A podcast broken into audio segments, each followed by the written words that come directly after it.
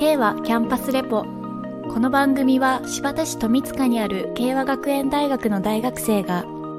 大学に関わるイベントや人柴田のことなどをテーマにお届けします。K はキャンパスレポは慶和学園大学の提供でお送りします。皆さんこんばんは。この番組は慶和学園大学から大学のことや柴田、新潟のことを伝える30分番組です。今日の進行は国際文化学科4年の坂野葵です。どうぞよろしくお願いいたします。久しぶりの担当でして、多分に緊張しておりますが、どうぞ。卒業式が近づいていますが、友達に会えなくて大変寂しいです。友達に会えなくて寂しいところですが、本日は久しぶりに会える一戸先生と一緒にお届けしたいと思います。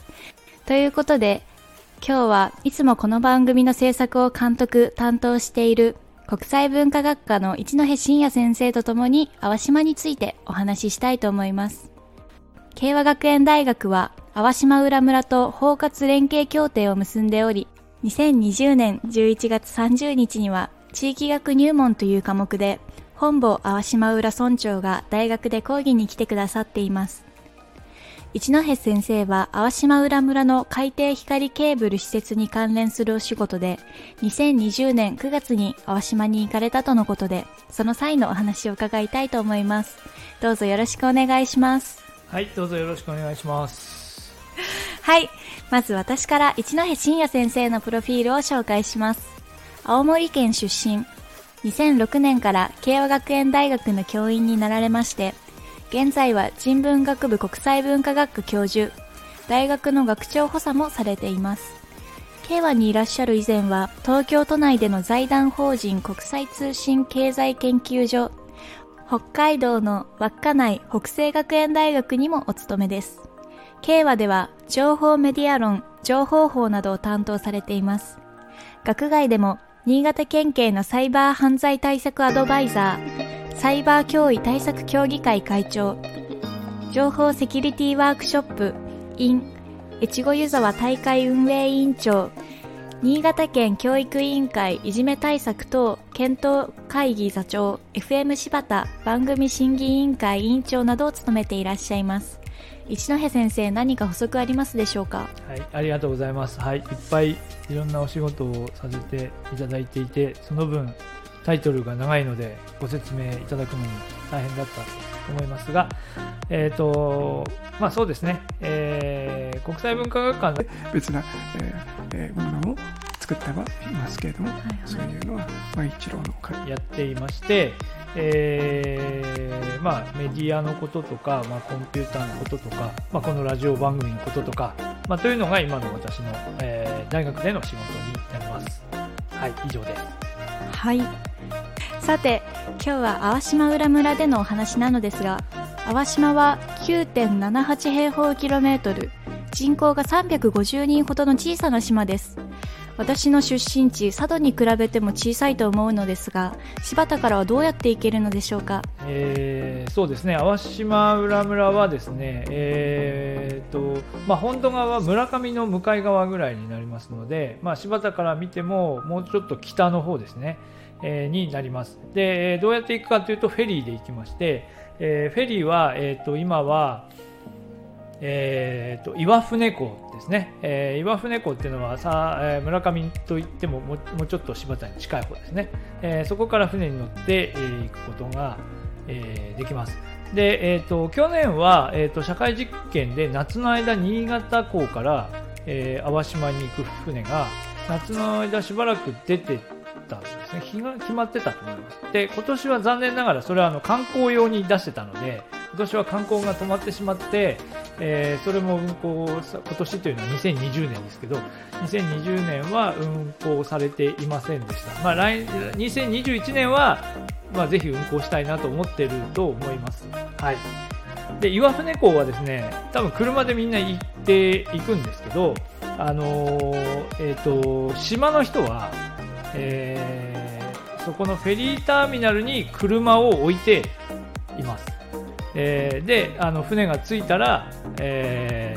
あのその車で村上市内とか多分新潟の方まで行ったりする人もいるんですかね、まあ、用事を足して、まあ、その日のうちにま帰ろうと思えば帰れるっていう風な感じで、えー、暮らしてます。で私たちこっち側から村上のその、えーと、岩船港に行く場合も車はま持ってって置いておくことができますけどなんか私乗ったのタクシーで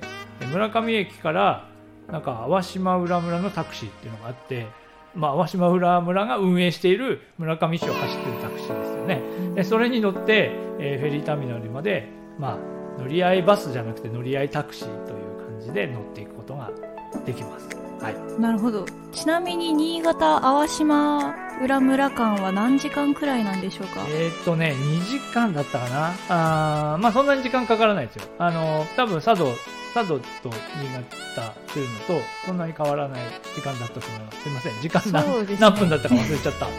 それぐらいで。すじゃあ距離感としては佐渡とあまり変わりがないということ変わらないでしょうね。うん。私行く時すっごい船が揺れて、はい、あのずっと横になって耐えてました。あのだから日によっては波が荒い日もあるんですね。波が荒い日の船がきついのはやはりどこも同じなんですね。だから佐渡もねそうですよね。そうですね、うんはい、それでは今回一戸先生が仕事で関わられた光ファイバー施設のお話、9月20日付で新潟日報に記事が出ていたのでご紹介いたします。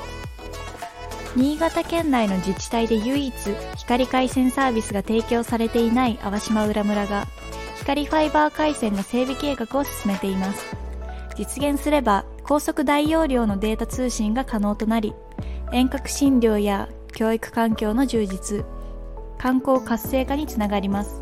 大きな恩恵が期待される一方で厳しい財政状況から海底ケーブルなどの設備を維持できるかという課題もあります。村によると村上市との約 32km 間を海底光ケーブルでつなぐ計画です。概算事業費は約18億円で人口約350人。本年度当初予算が9億円の村としては一大事業となっています。現在村の通信手段は非対称デジタル加入回線 ADSL やスマートフォンなどで使われる第4世代 4G の移動通信システムが主流です。村長によると視聴中の動画が途切れる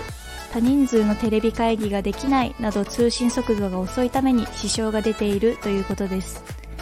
光ファイバーのインターネットサービスというのはすでに新潟県内全域に浸透していると思っていたのですが淡島ではまだサービスが始まっていなかったのですね。なるほど。そうですね。あのえ今さっきの、えーと、船の件先にちょっと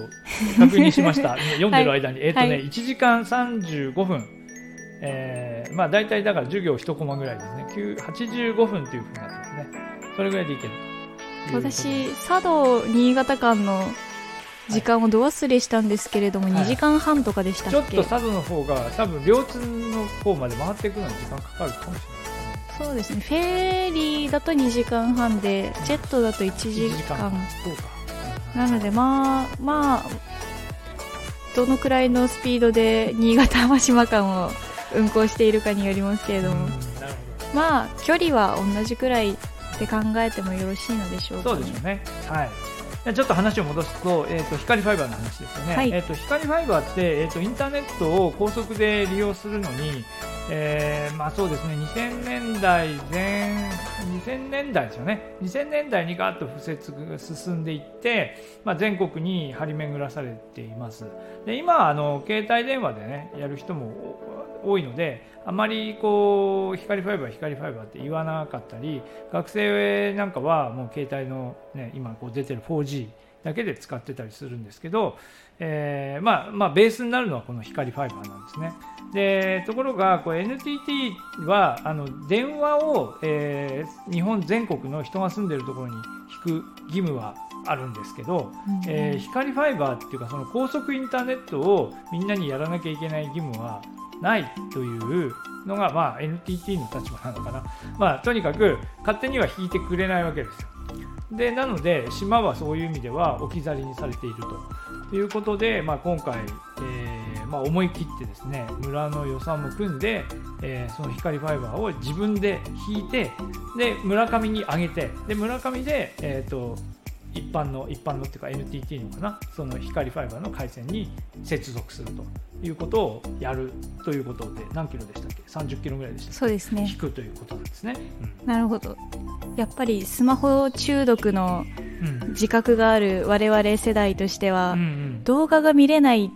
動画が途中で途切れてしまうっていうのは、多分かなり苦しいことだと思いますし、うんうんうん今のその私たちの感覚からすればその環境は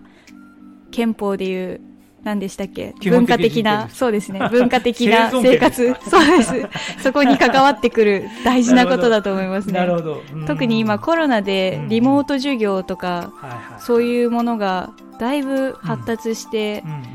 家族間でも Zoom でうん。連絡を取り合ったりとかすると思いますのでなおさら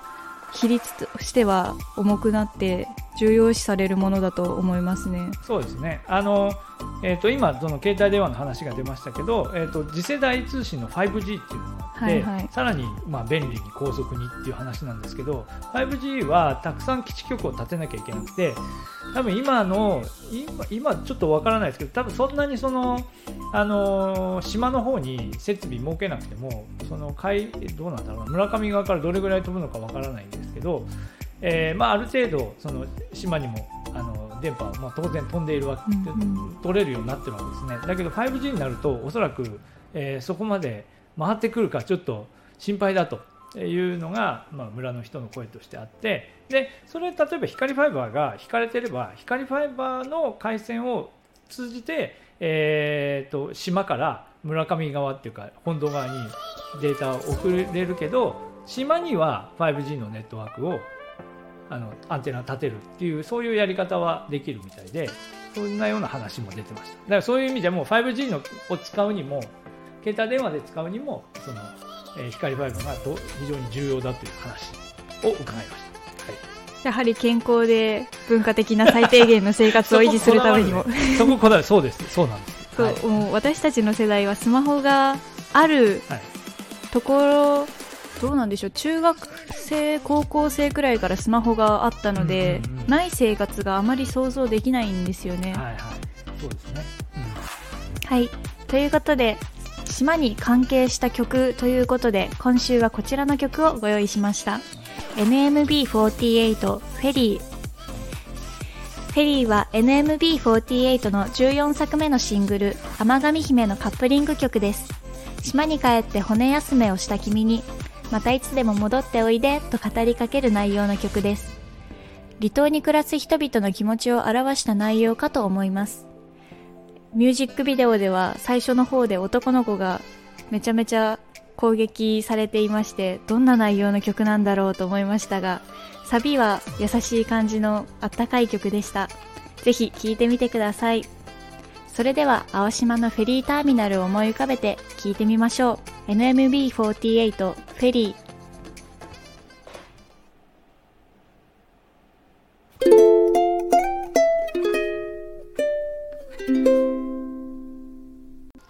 キャンパスレポ。さて今日の K はキャンパスレポは国際文化学科の一戸真也先生とともに淡島浦村についてお話ししたいと思います前半ご紹介した記事の中では光ファイバーを村で敷設することにより遠隔診療や教育環境の充実観光活性化など住民の生活環境が改善していくという可能性が指摘されていました。具体的にどのようなことが考えられるのでしょうか？えーとですね、まああのーまあ、今回行ってみて感じたのはまず病院がないお医者さんがいないわけですね。でで皆さんフェリーに乗って村上の病院まで、まあ、日帰りで通うっていうのをやっているみたいで、まあ、そこはその、まあ、大きなそのなんでしょうね、えー病気をした時とかですね。そういう時は別かもしれませんけど普段のこう通院とかは、まあ、あの遠隔で、えーできなできるようになっている範囲ではできるわけですよね。でそこはでもやっぱりその光ファイバーがあの引かれてるか引かれてないかであのちゃんとクリアに画像が出るかとかねそういうところで差があるわけで、まあ、そこは大きく期待しているところのようですね。であとは教育教育もですね子どもたちが、えー村の子どもたちもいますしあと潮風留学って言ってまあそうですね。新潟の人がいるかわからないけど、まあ、本土の東京とか全国各地から、えーまあ、小中学生がこの淡島に、まあ、留学に来て留学というか、まあ、そのあれですね。寮生活を送りながら学校で勉強してると。淡島浦小中学校かな。で送ってるわけですよね。でなんか馬の世話をしながらあーその、えー、と島暮らしをしているっていう話ですけどの彼らもだからそこで、あのなんでしょうね、都会から離れて暮らすことで、えーまたこう、なんていうか、元気を取り戻していったりっていうこともあるんだと思うんですが、まあ、中学で終わっちゃうわけですね、高校がないんですよね。でだから、ここで今今の制度的に高校に、えー通うというのは、まあ、通信制の高校はあるにせよ、まあ、全日制の高校には通えませんから、大体の人はまあ島を出て行ってしまうと。まあ、ここもだからこのコロナ禍で 大学もそうですけど高校もみんないろんなところでこう遠隔で何ができるかっていうのを追求し始めていますが実は島のことを考えてみるとこれは大きな、えーまあ、転機ですよね。島にいたまま学校に通っていうことになっている、まあ、高校はもちろん場合によっては大学にも通えるかもしれない。えーいうことになれば、これは大きな変化に、えーなるでしょう。ということで、まあ、フェリーもね、もっと頻繁に出てくるとまたいいかもしれないですけど、そういう変化のあのきっかけにはなるんじゃないかというのが、まあ、島の人たちの話でしたし、私もそう思いました。そうですね。馬に触れながらっていうのが素晴らしいですよね、なかなか馬って実物を見る機会がないと思うんですけれども大きくて可愛い目をしていて馬と触れ合いながら海を堪能しながらそれでも普通に授業が受けられるっていうのは割と楽しい学校生活が送れそうで私は割とワクワクするんですけれどもなるほど。いかまあ、がでしょう、多分なかなかこう、なんて言うんでしょうね、えー都会のこういろんなものを、えー諦めてっていうか、そういうものではない生活を求めていくということなので、まあ、最初はね、大変かもしれませんけどね、そこの生活になれれば、やっぱり都会では得られないものが得られる可能性はありますよね。はい、ちなみにテレワークで島に住んだまま新潟なり東京なりの仕事ができるようになる可能性はあるのでしょうか？はい、えー、と前半ちょっとお話ししたかもしれませんが、今、あのフェリーは、えーとにえー、と淡島から、えー岩船港っていう、ね、村上の方に出ていますが、これが、えー、と社会実験で昨年度は新潟に新潟港ですね、えーどこだ？ろう、ときめっせの、まあ、だから佐渡のあのさ佐渡汽船の出てるところだと思いますが、そこに入る船をお期間限定で運航していました。はいこれが今の岩船と同じぐらいのペースで、えー運航されていったとすればですね、えーちょっと、ちょっとまた時間を調べないと分かんないけど、2時間とか、それぐらいの時間で、えー淡島から、えー新潟まで出てくる。当然、佐渡汽船と同じように、えー、ときめっせのところに着いたら、すぐ新潟駅まで行けるわけですから、そこから新幹線に乗って東京に行くというのは、まあ、できるということになりますよね。はいまあ、新潟から例えば新幹線に乗る東京は時間がかかりますけれども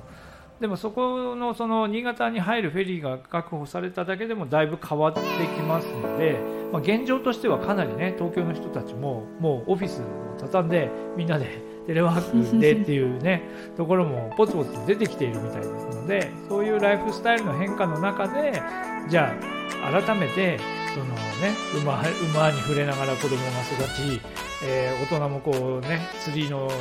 釣りが楽しめるってそういうところで暮らすっていうことがもう一回評価されるタイミングではあるかなと思いますね。島での生活はそれなりに不便さもあると思いますが青島への移住者も出てきているようですね、そうですよね。えっ、と、まあ、坂野さんはこうね、離離島の生活ってある程度ご存知と思いますけど、はい多分、3度ともさらに違っていて、うん淡島まで行くともう本当にコンビニというのはない、ないです。あの、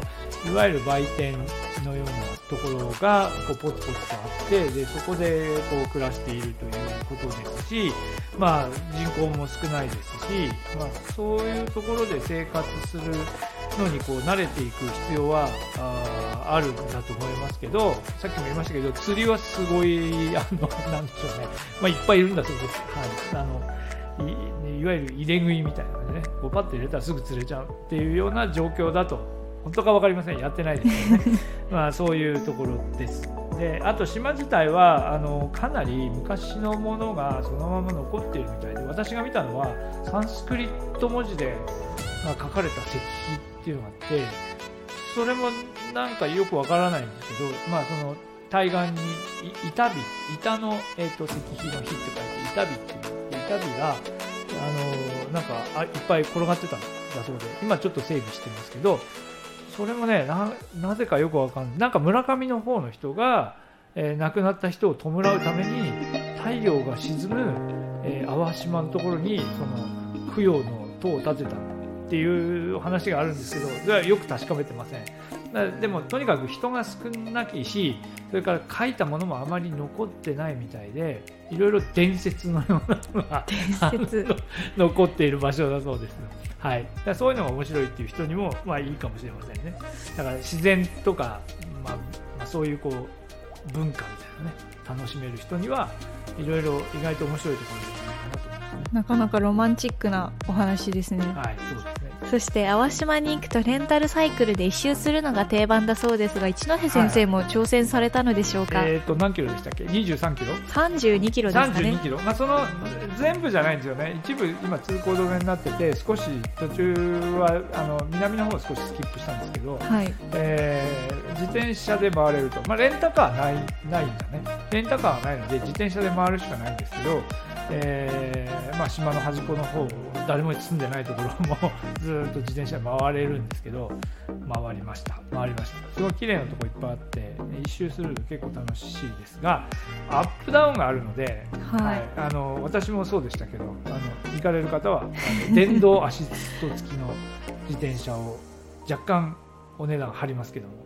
そっちにすることをお勧めしますね。私の知ってる人であの普通の自転車で行ってあの挫折した人を何人も聞いてますあら、はい、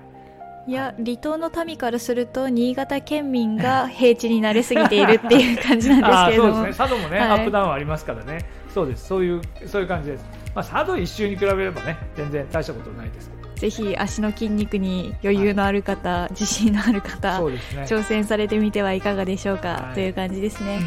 うん、そろそろ時間が来てしまいました現在、淡島では新潟県民限定の宿泊割引キャンペーンもしているとのことです。これから寒くなりますが、淡島の人たちに言わせると、冬場フェリーで村上に来ると島よりも風が寒く感じるのだそうです。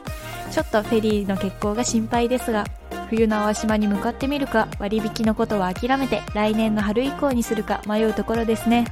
一戸先生、今日はありがとうございました。はい、どうもありがとうございました。さてエンディングです。もうちょっとインフラが良くなれば島暮らしも今多様性が複雑になりかなり増えてきているので一つの選択として選びやすくなるのではないでしょうか。佐渡島民としては島暮らしなかなかいいものだと思います。割とコンビニがなくても生活はできますし割と気持ちが豊かになれるんですよね。